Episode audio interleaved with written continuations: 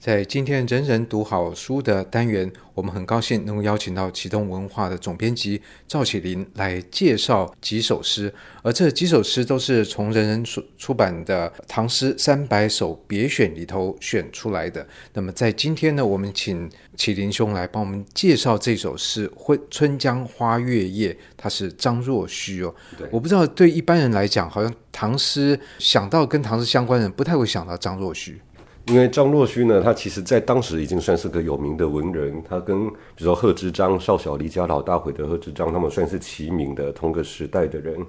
那其实他这首诗呢，是到晚唐 哎晚清的时候才开始受到重视，然后一一受到重视，就马上拉到顶点了。像晚清的一个重要的学者王凯运，他就说这一首诗孤篇横绝，尽为大家。其实就是说这一首诗孤篇压全唐，一首诗就胜过了整个唐朝的诗。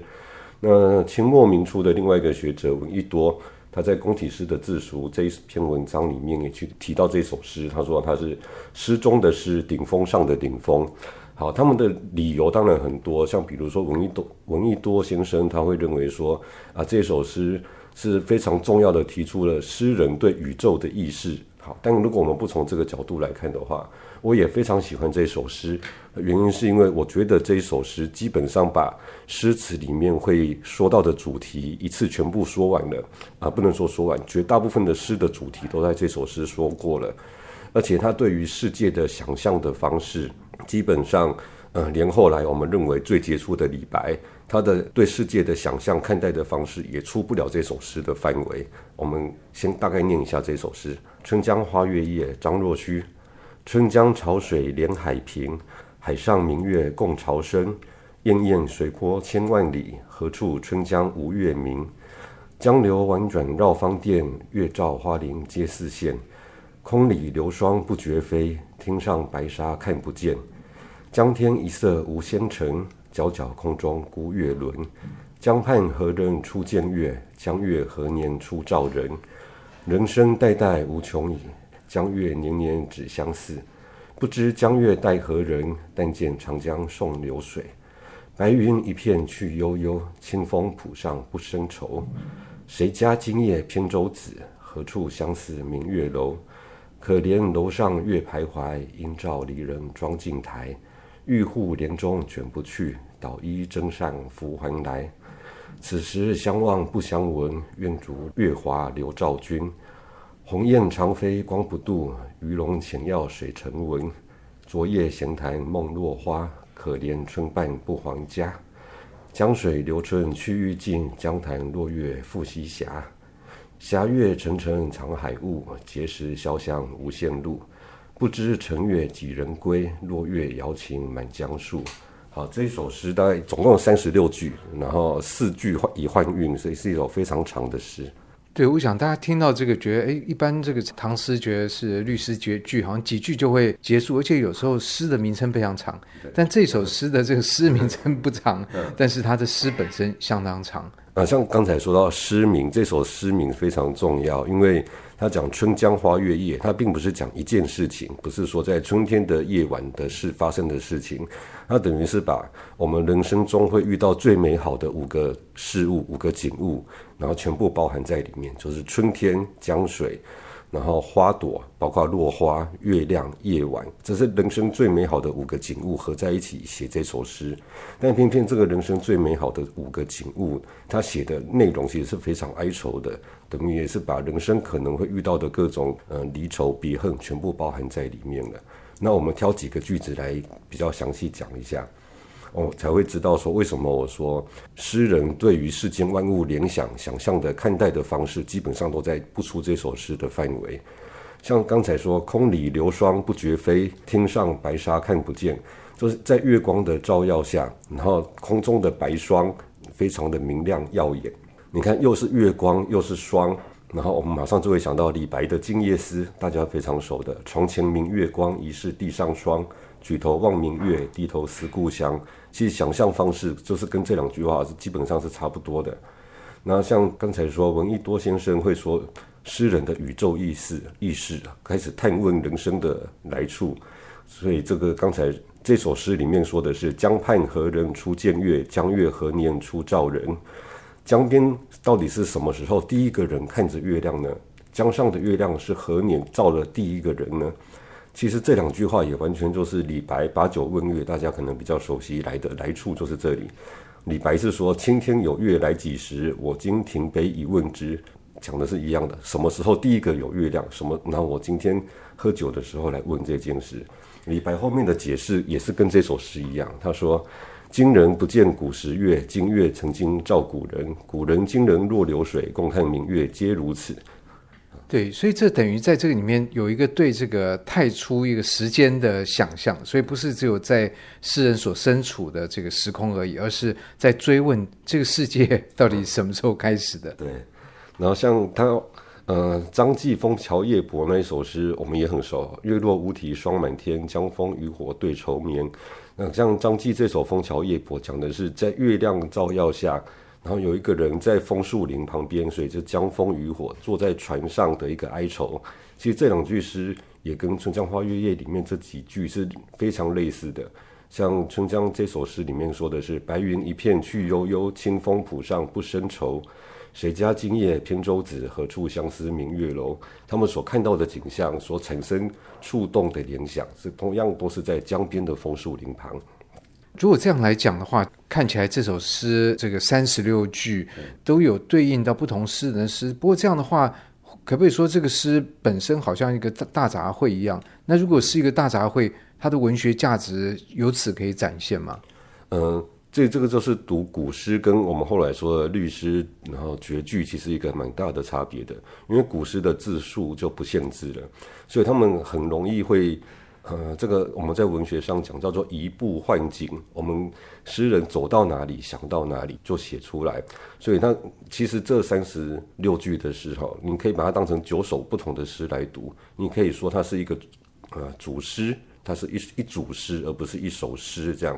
但以这种组诗的写法的话，在古诗里面就非常常见了。嗯，那这样的话，会不会对应到像国画这种卷轴啊？嗯、就说你这个移步换景，那你这个观者也也可以不动看画的话，就是只要展卷，把这个卷展开，嗯、就像看一个连环画一样，就有有不同的场景出现。对对对，这个就是呃，我们讲定点透视跟散点透视，这样国画的话，这就是一种散点透视法。它在春江花月夜这样的场景里面，它跟江水的联想，有时候是江水加上月亮的联想，有时候是江水加上春天的联想，所以就是不同的联想，他想到的是什么？那所以我们后面可能再不细讲，类似像这样子，基本上诗人的最好的联想。但是我觉得这首诗对我自己来讲。也是非常有趣的经验。像有一次在春天三月底的时候，然后带着小孩，我的小朋，我家小孩去淡水玩。然后一路上，因为三月底了，路上都是木棉花、苦楝花、紫色苦楝花，非常漂亮。然后走到淡水边的时候，小孩就问我说：“这里是海吗？”我说：“不是，这里是出海口，它还是河水。”然后到了晚上，月亮出来了，我就觉得，哎，突然想到。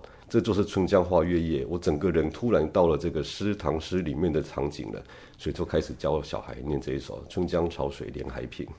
那等于说，在你在那个片刻，的确这个《春江花月夜》五个要素都有了。对对，所以我觉得读诗最有趣的是，如果只要读得够多的话，生活中任何美好的场景时刻，你都可以找得到对应的诗。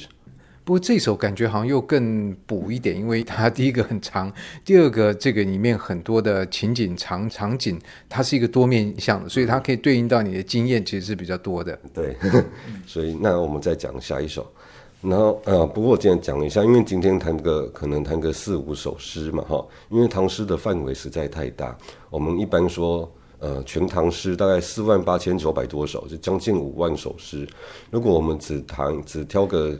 四五首诗来谈的话，我觉得很难穷尽最好的诗，一定的。那或许我们可以从另外一个方向来想，我们今天谈的诗为什么我这样选择？呃，就是几种读诗的方法。像刚才《春江花月夜》这一首，对我来讲，读诗的乐趣在于说，我读它的每一个句子、每一联，都可以联想到很多其他诗人的诗，这是一种跟其他诗人的诗相互比较下的读法。嗯。但是还有一种诗的读法是，刚才有一点点类似，有一点谈到了，就是从生活中产生联想，像比如说接下来要谈的《采莲曲》，王昌龄的《采莲曲》这首诗，会想要谈这首诗，也是跟自己的小孩有关，因为小孩现在才小二而已，然后他们还常常在学写各种生字。然后有一次，我就看到他这个呃今天的作业要写的生字里面有看看东西的看，听听，然后闻耳闻的闻，然后歌歌曲的歌，看到哎有这几个生字，我觉得这几个生字看着好眼熟啊。然后我就想说，这个明明有很多诗都同样用到这几个字，可是其实唐诗要给小朋友念最麻烦的就是，绝大部分的诗词都不适合小孩子念，因为大部分的诗词不是在讲着个人的哀愁，要不然就是在谈恋爱，这种诗词都不太适合念给小孩听，小孩也无法体会。像比如说看听闻歌。古人古时候的文人，他们在听歌的时候，怎么可能不喝酒？所以说，跟看听闻歌有关的诗词，一定都有酒。像李白的，像听歌舞银烛，把酒倾罗裳，这个一定就是一定要喝酒嘛。或者是甚至还会有歌妓在跳舞的场合。像晏几道的名句“彩绣殷勤捧玉钟，当年盼却醉颜红。舞低杨柳楼新月，歌尽桃花扇底风”，非常好的词，我非常欣赏，非常喜爱晏几道。但是这个也不太适合小孩念。后来想着想着，就想到了一首王昌龄这一首，我们念一下，很清新的一首诗《采莲曲》。然后荷叶罗裙一色裁，芙蓉向脸两边开。乱入池中看不见，闻歌始觉有人来。啊，非常好，他把小孩子学到的生字都用进去了。我简单解释一下，他是说这个采莲的女孩子，采莲的姑娘，她的。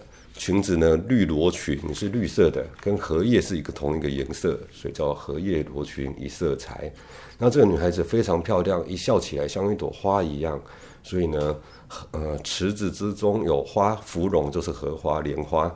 然后池子中有花有莲花，但是船上呢也有这个女孩子像花一样漂亮，所以叫芙蓉向脸两边开。结果呢，这艘采采莲船跑进荷花池深处了，看不到了，乱入池中看不见。闻歌始觉有人来，然后听到这个采莲的女孩子在唱歌，才发现有人来了。因为它的颜色跟荷叶是一模一样的，所以还不容易发现它。啊，不过这样子的诗我们觉得非常清新有趣，但是小孩子一听完这首诗以后，就觉得怎么可能会看不到有人来？一定看得出来的嘛。我觉得小孩子无法去体会这首诗的意境也很很合理，因为这首诗基本上也是在讲谈恋爱的过程，一个经验然后初恋的场合，但是这个不在小孩的生活范围内，或者应该说我们对于那个自然界的接触都比较比较少，因为的确那个荷花有时候它的那个茎长得很很高，然后你这个呃小船这进去是真的有可能坐在船上是看不到别人进来的，对，然后不过。啊，这这样子的诗词，如果我们继续追索下去的话，就会发现说，其实也不太适合小孩念。单纯就字面上来讲可以，但继续追寻下去的话，就会发现古人只要讲到莲花，通常没好事，一定是绝大部分讲到荷花池、莲花池，都是在谈恋爱。那我不知道这个莲什么时候变成一个道德或者说清新的象征呢？清新的象征，那是到宋朝之后了，才会说像那个。采莲啊，爱莲说什么？出污泥而不染，这才会是清新的。像早期的，像汉朝的乐府，可能大家都小时候都读过。像江南可采莲，莲叶何田田。鱼戏莲叶东，鱼戏莲叶西，鱼戏莲叶南，鱼戏莲叶北。照字面上来看，也是一个非常讨喜的民间歌谣。但是就会发现，为什么一条鱼在莲叶之中到处嬉戏，需要把它写成一首诗呢？因为这首诗。呃，这首古汉乐府啊，根本上在讲的是鱼水之欢，所以是在讲男女的恋情，讲男女的恋爱，就是跟呃采莲姑娘的恋情是多么的开心，所以才有这样子的诗。像另外一首一样是，呃，推估应该是汉朝的古诗十九首，也有类似的说法。然后涉江采芙蓉，兰泽多芳草。采之欲衣谁？所思在远道。就说你这个采莲小姐啊，采莲小孩女孩子，你去采了这朵莲花是要送给谁呢？嗯、呃，你思念你思念的人现在在远方啊，所以你看采莲都是一个远方，嗯、都都是一个恋情的发生。对，而且可能一般的在这个田里面耕田就感觉粒粒皆辛苦，嗯、这个体力劳动强度很大，所以不太跟爱情会有关系。嗯、但是可能我不知道这跟那个经济活动的形式有没有关，比如说采莲是不是在那个季节，那这个需要男女都动员，然后到这个池子里面呢，呃，男男生女生一方面呢没有那么累，嗯、二方面呢在这个。这个水水面上面也有一点嬉戏的这个成分，嗯、所以很多男女接触或者说聊天，乃至于传情意，大概就是在采莲的时候发生。对，一定会是在这种江南风光旖旎的地方更有容易发生，而且因为采莲的时候就会唱歌，才要采莲曲。对，但是像这首看字面呢，其实好像并没有很强的这个呃男女追逐的一种情节在里面。嗯、对，在看字面上没有，不过。其实唐人写文章或者写诗的时候，他们很爱用各种典故，但是因为他们生生活在当时的情境下，很多诗词其实不需要说这有来自什么典故，那他们文人之间彼此都可以理解了。像比如说这首诗，它其实是用了一个典故的，就是南朝的时候梁梁元帝写的一首采莲歌。那梁元帝这首采莲歌第一句大家很熟：“碧玉小家女，来嫁汝南王。”莲花乱脸色，荷叶杂衣香。后面两句“莲花乱脸色，荷叶杂衣香”，其实完全就是王昌龄的“荷叶罗裙一色彩”的意思。那芙芙蓉向脸两边开，所以这个梁元帝写的这首诗开头就讲了“碧玉小家女，来嫁汝南王”，所以就会知道说王昌龄写这首诗是从梁元帝的诗来的，那一定也就是在讲不知。嗯，不知道是讲这个女孩子想嫁人了，还是讲路旁边的这个男孩子很想娶这个女孩子，其实已经带入了这个意思在里面了。嗯，所以其实唐诗很多这个意涵呢，都不是只有我们字面上面所看到，但这也就是它麻烦之处，有时候要很多的典故。可是对于很多一般的读者，会觉得这个很麻烦，因为我读不读读不懂典故哦，这个就是他对于读者对于这个诗的领会会有限制。可是要知道这些典故，往往好像很困难，会不会？会，这个没办法。当然，我们可以从字面上就可以得到的是一种乐趣。不过现在因为网络上的各种资源已经非常多了，如果说嗯，我们看到一首诗很喜欢的话，我觉得最好多上网查一查资料。如果手边没有够多的参考书的话，然后一定会发现，呃，即使字面上再白话的诗，都有它的来历。因为文化就是这样层层堆叠演化下来的。不过至少像这样的诗层层堆叠，就是各取所需嘛。那小朋友来读，他也觉得蛮有趣的。然后大人来读，那又有一番趣味。对于这个诗词文学有一些领会的人，其实读读起来又有更多的领会。那我不知道，像启林，你觉得像这首诗在一般的这个评价里面，因为我们今天所读的这个都是《唐诗三百首》别选，就换句话说，在呃这个横塘退士所编的《唐诗三百首》里面是找不到的。嗯、那这首诗一般对它的评价如何呢？那这首诗因为会觉得它有民歌风采、民民歌的感觉，所以很多人会很喜欢。呃，像讲一下说，比如说王昌龄这个诗人好了，王昌龄他其实最有名的是他的边边塞诗。像边塞诗，包括“秦时明月汉时关，万里长征人未还。但使龙城飞将在，不教胡马度阴山”，这是他很有名的边塞诗嘛。或者是什么“白黄呃黄沙百战穿金甲，不破楼兰终不还”。然后当时在唐朝，我觉得一个很有趣的现象，如果是写边塞诗闻名的诗人，他们通常这种恋情或者是闺怨诗也写得很好。然后我觉得这是为什么？是因为他们被发配到边塞去，所以他在这个心中有怨吗？我觉得这个只要当过兵的人，大概都可以理解嘛。我们在啊，说外岛当兵的时候，其实当兵的过程是非常苦闷无聊的，心中每天能够得到一点安慰，每天在想的都是呃家乡的女朋友或者是妻子，所以才会我我猜是这样子，所以写边塞诗特别好的人也才会。很会写这种闺怨诗或者是恋情诗，那你说这首诗的地位，我觉得就是放在整个王昌龄他的创作来看的话，这个算是他边塞诗之外的代表作。那不过讲回刚才《春江花月夜》，我还是有个疑问，就是说，在后来照你所讲，他这个清朝之后对他评价非常高，甚至这一首的分量以他的水准就可以敌过这个《唐诗三百首》。那不管拿他跟这个三百首来比，还是跟这五万八千多首《全唐诗》的这个来比，都可以显得出这首似乎是特别耀眼。可是如果是这样的话，为什么在清朝往前推这一千年里面，没有人发现这首诗是如此的杰出吗？其实我觉得这个跟大家取得的各种文献资料容不容易有关，因为《全唐诗》是后来才编出来的，然后而且张若虚。他这个诗人，他虽然在当时可能是很有名，跟贺知章齐名，可是即使是在《全唐诗》里，他留下来的诗也就两首而已，这是其中一首。所以我觉得古人他们不见得手边会有容易有取得那么完整的资料。那再讲到说以整个诗词的发展史来说的话，呃，像李白是生前就已经名满天下，非常有名的诗人，呃谪仙人。但是像杜甫，他连连杜甫这样子，我们后来认为。地位非常重要的诗人，他生前其实是默默无名的，他生前的名气是不大的。然后是到了中唐的时候，过了好几五六十年了，后来韩愈，然后才开始去重视到杜甫的地位，所以才韩愈才说“李杜文章在，光芒万叶长”。